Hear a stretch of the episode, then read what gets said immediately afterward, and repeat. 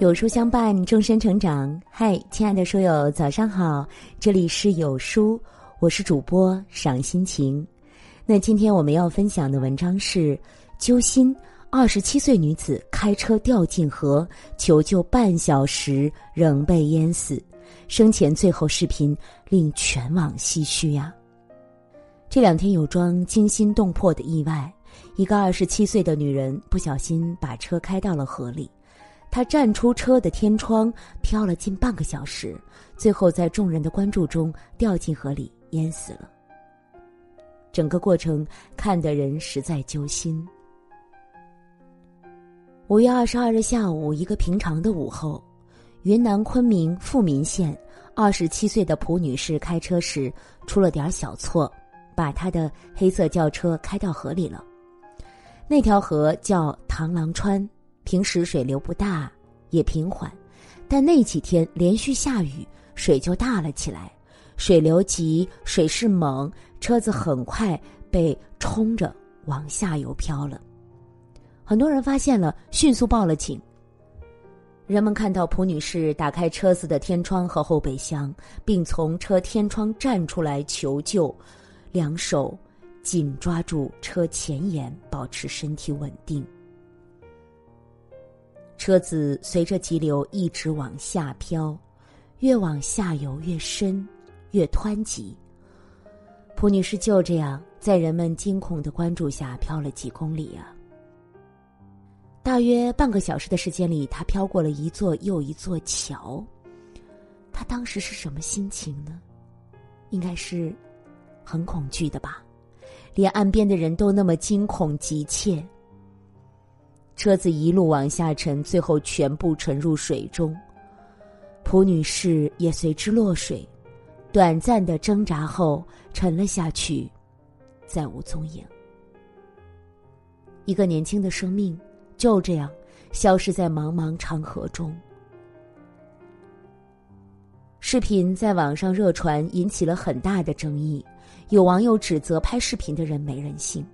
有时间拍视频，怎么没时间去救人呢？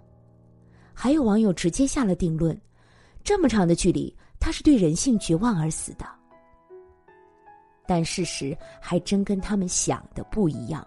后来有媒体找到了现场目击者，他们说，眼看着车子不断的往下沉，岸边的人们一直想下去救他的。以为四川大哥郭先生就跳进了水里去救蒲女士。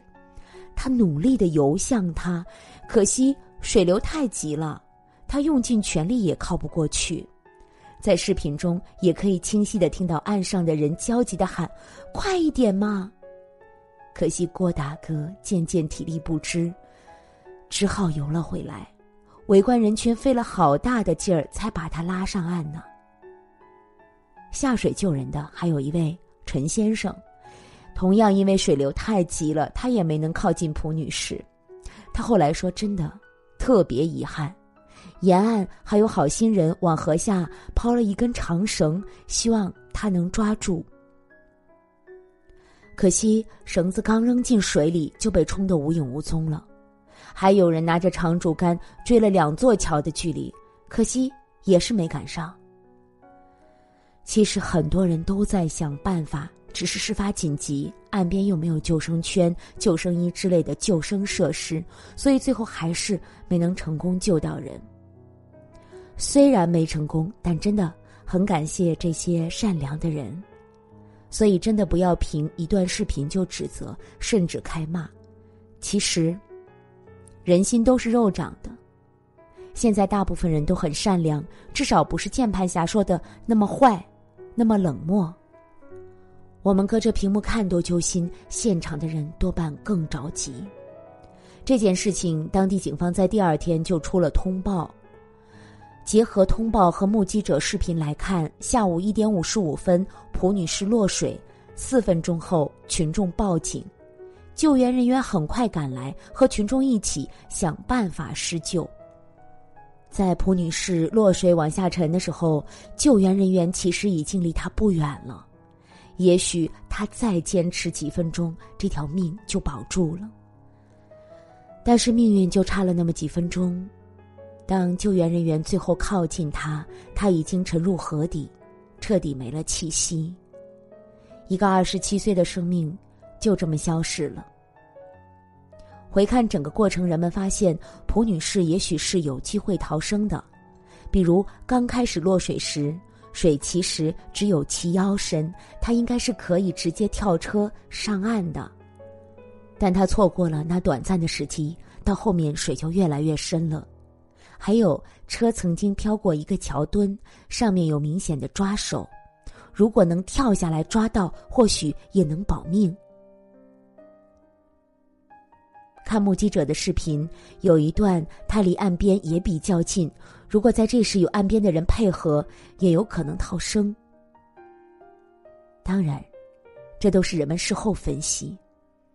而当时情况紧急，人其实很难做出特别冷静、正确的判断，很难想象蒲女士经历了怎样的惊恐、无助、绝望。车子落水后的半小时，也许是他生命中。最漫长的半小时，而如今他的家人不知又将陷入怎样的痛苦。尤其看到最后的那段视频，家人真是不知会有多揪心呢。说到这里呢，不得不再次感叹世事无常。最近发生了好多猝不及防的意外，都是很让人痛心的。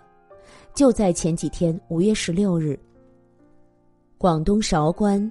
一辆面包车也是突然掉进了河里，车上十个人全部遇难了。还是前几天，五月二十一日，郑州一辆渣土车突然侧翻，瞬间将旁边的一辆越野车压扁了。一辆大越野车被压到只剩四五十厘米高，越野车上的四个人是一家人，当场丢了命，现场惨不忍睹。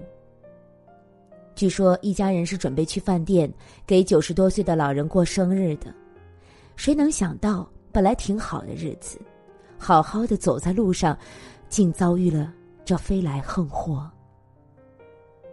还有，就在十几天前，五月十二日晚上，西安的杨先生一家四口在聚餐后准备回家，没想到，经过一个路口时，儿子突然掉进了下水道。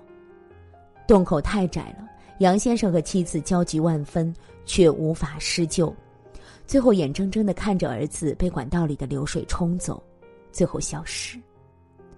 如今已经十四天过去了，孩子还没有找到。